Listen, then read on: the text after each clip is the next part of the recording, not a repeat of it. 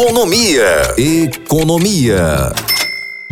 Economista Marisolda, qual melhor? Deixar o dinheiro na conta corrente ou deixar na poupança? No meu modo, hoje, tudo que se a gente se faz, se bota na poupança, sempre a gente é roubado. Se bota na conta corrente, às vezes a pessoa é fracassado porque sempre tira na conta da gente. De tudo isso, é muito mais melhor fazer investimento, né? Porque no meu caso, se eu tivesse condições, eu comprava assim um terreno e mandava fazer uma vila de casa com um banheiro dentro, dentro né? Botava assim numa média de um alugamento, um, um, um cômodo. Quando quer, menina? Um cômodo. É seguro você multiplicar com a coisa de investimento para você. No meu modo, né? Não sei no modo de ninguém.